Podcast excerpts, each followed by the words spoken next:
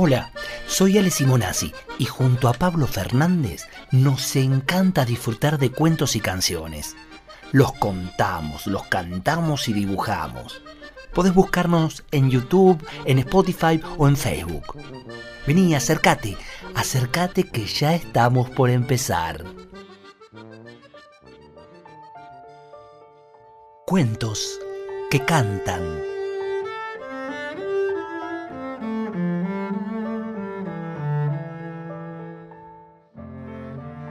Esta es la historia de una aldea situada en una isla perdida. Su fundador fue el anciano Sabu, a quien todos querían y respetaban mucho.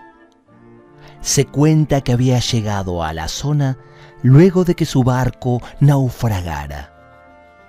Al llegar a tierra, Sabu y los demás náufragos se maravillaron al contemplar la vegetación de la isla y pensaron que no les faltaría alimento. El grupo empezó su caminata para buscar un lugar donde construir un refugio. El viaje era duro, pues tenían que abrirse campo entre la maleza para avanzar. Una mañana, Sawa anunció que iba a partir en busca de una fuente de agua, ya que de lo contrario, el grupo no aguantaría mucho tiempo más. Tres días después, cuando ya todos lo daban por muerto, apareció Sabu lleno de cortes y arañazos, anunciando que había descubierto un pozo a un día de camino y que había despejado el sendero. Todos festejaron la noticia, pues el hallazgo garantizaba su supervivencia. Pasaron 50 inviernos desde ese hallazgo. En la aldea se había convertido una tradición festejar el día en que un chico cumplía la edad para convertirse en adulto. Y para esto, el muchacho debía recoger una determinada cantidad de agua del pozo y traerla hasta la aldea. La mañana en que Iguala cumplía la mayoría de edad, inició la tarea de traer el agua del pozo. Iguala era un joven despierto y curioso, y tras varios días de acarrear los cubos por el sendero y hacer algunas exploraciones, se armó de valor y fue a hablar con el jefe de la aldea. He observado con atención y he llegado a la conclusión que el sendero que utilizamos para llegar al pozo es demasiado largo y enrevesado. He estado dándole vueltas y creo que podría encontrar un camino mucho más corto. El jefe lo miró con cierto aire de suficiencia y le contestó, ¿Por qué pierdes el tiempo? El sendero que tenemos es bueno.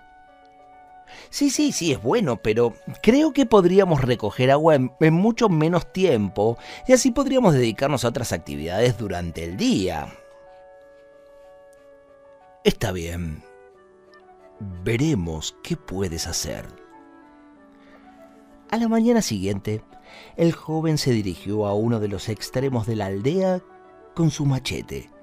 Observó la forma de los árboles y la distancia que había hasta el manantial y comenzó a despejar un nuevo sendero. Sus vecinos lo observaban y se burlaban de él. ¿Por qué pierdes el tiempo? Si hay una forma ya para llegar al pozo de agua. El joven no hizo caso de los comentarios y se esforzó, se esforzó mucho en la tarea día y noche, hasta que acabó por despejar un camino que llegaba al pozo en apenas unas horas. Aunque había trabajado duro, todavía era un sendero angosto y repleto de ramas en las que se enganchaba la ropa. El joven, abatido, contó su hallazgo a su mejor amigo, quien decidió inmediatamente que a partir de ese día ambos irían a recoger agua por este nuevo sendero y otros jóvenes también decidieron usar la nueva ruta y poco a poco la tarea no fue tan incómoda, ya que las ramas se aplastaban en cada pisada. Con el tiempo, el nuevo sendero se convirtió en un amplio y despejado camino que utilizaba toda la aldea para ir por agua. Y el camino anterior fue inundado por la maleza.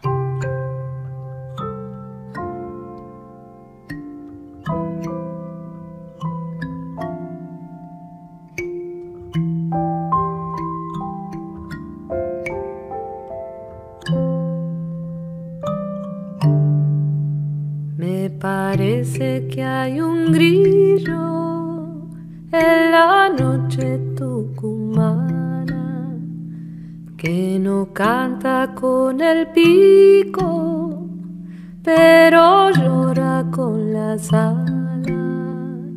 Juan Poquito se lamenta que su novia la chicharra de repente y sin aviso se le ha ido para Salta. Yo lo escucho, Juan poquito canta mucho. La chicharra se le ha ido, pero no por ser ingrata se le fue porque tenía su casita en una chala.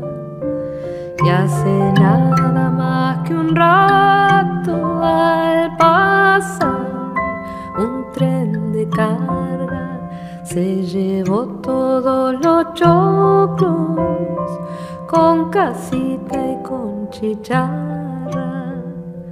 Yo lo escucho Juan poquito, canta mucho.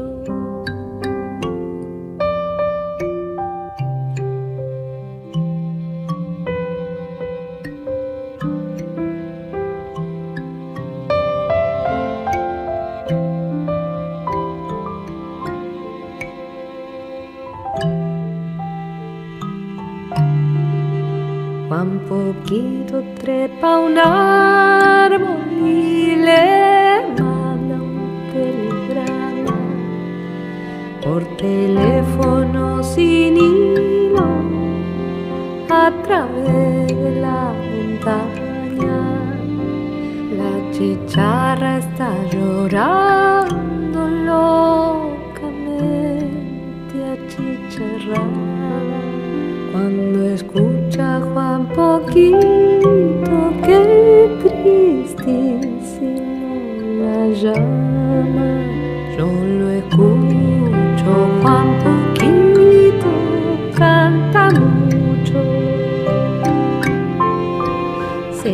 casaron enseguida, Juan poquito y la chicharra.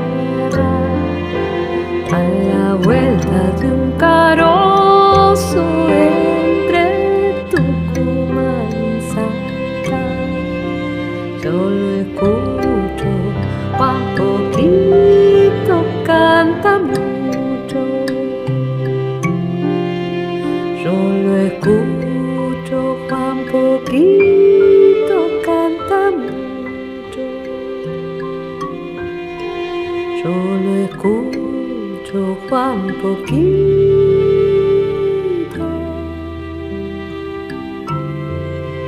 Yo lo escucho, Juan poquito.